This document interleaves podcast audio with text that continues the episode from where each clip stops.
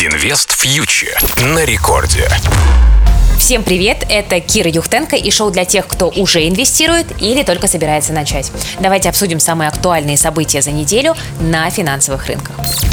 Итак, непростое время наступило для российского рынка. Геополитическая напряженность возросла, и возросла она довольно резко. Ну вот мы видим, что цена на нефть относительно стабильна. С конца марта она остается в диапазоне 60-65 долларов за бочку. А вот пара доллар-рубль подскочила выше отметки 77, и произошло это вопреки стабильной нефти. Если ситуация на востоке Украины стабилизируется, я думаю, что при аналогичных ценах на нефть мы будем ждать некоторого укрепления российского рубля. Потому что сейчас в цену заложена геополитическая премия, геополитические риски. Между тем, из американских акций быки уходить не спешат. Мы видим, что индекс S&P 500 продолжает обновлять рекордные максимумы, а технологичный индекс NASDAQ к ним вовсю подбирается. Конечно, рост рынков без коррекции и откатов невозможен, но при этом общая тенденция остается довольно позитивной. И по этому поводу есть любопытная статистика от Bank of America. За последние 5 месяцев инвесторы вложили в акции больше денег, чем за последние 12 лет. И, конечно же, это происходит на фоне ультрамягкой монетарной политики и беспрецедентных стимулов. Самый большой вопрос для рынков на сегодня остается примерно прежним. Будет ли расти инфляция и как на это отреагирует Федеральная резервная система, американский центральный банк.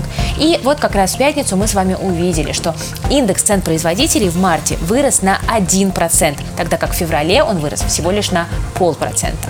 За 12 месяцев до марта этот индекс вырос, получается, более чем на 4%, и это максимальный рост в годовом исчислении с сентября 2011 года. Почему мы вообще на цены производителей смотрим?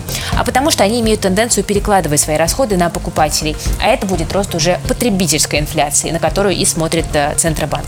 В общем, появляется все больше маркеров того, что инфляция ускоряется и потолка для нее пока не видно. Ну, ФРС пока держит хорошую мину и уверяет, что продолжит стимулировать экономику настолько долго, насколько это потребуется. Ну, а рынки пока в эти обещания верят. С другой стороны, нужно понимать и такой момент. Почему растут цены? Потому что спрос возвращается, а экономика восстанавливается. Так, глава JP Morgan Chase на этой неделе заявил, что США после окончания пандемии может ожидать экономический бум, который продлится как минимум до 2023 года. И он это связывает с успешной кампанией вакцинации и эйфорией от отмены ограничений. Инвест фьючер на Радио Рекорд. На мой взгляд, у рынков в любом случае пока еще есть время для роста, но, конечно, бесконечным этот рост не будет. Триггером для коррекции может стать слишком быстрый рост инфляции в США, что заставит Федрезерв повышать ставку ранее, чем в конце 2023 года, как сейчас ожидает рынок официально. Ну, либо может произойти что-то другое, о чем мы сейчас даже не задумываемся, и это рынки может отправить в коррекцию. Есть мнение, что для сектора технологий, например, существует так называемый риск, который у всех на виду, и это фонды Кэти Вуд, основа которых это акции технологичных компаний с небольшой капитализацией. Вот недавняя громкая история с дефолтом хедж-фонда Archegos Capital заставила многих задуматься о рисках в очередной раз. Я напомню, что хедж-фонд Archegos понес крайне существенные потери из-за того, что вложил миллиарды долларов в акции технологических компаний и сделал это с кредитным плечом.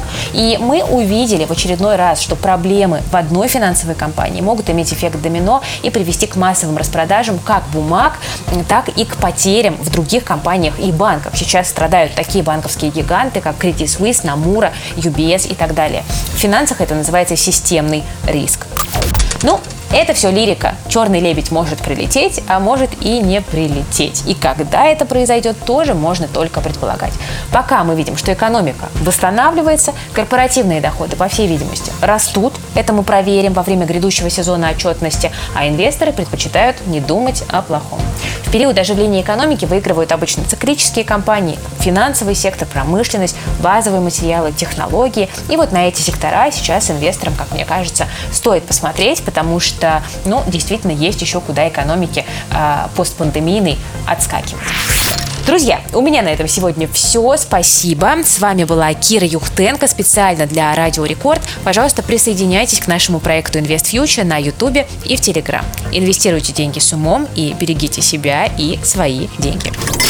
Инвест фьючер на Радио Рекорд.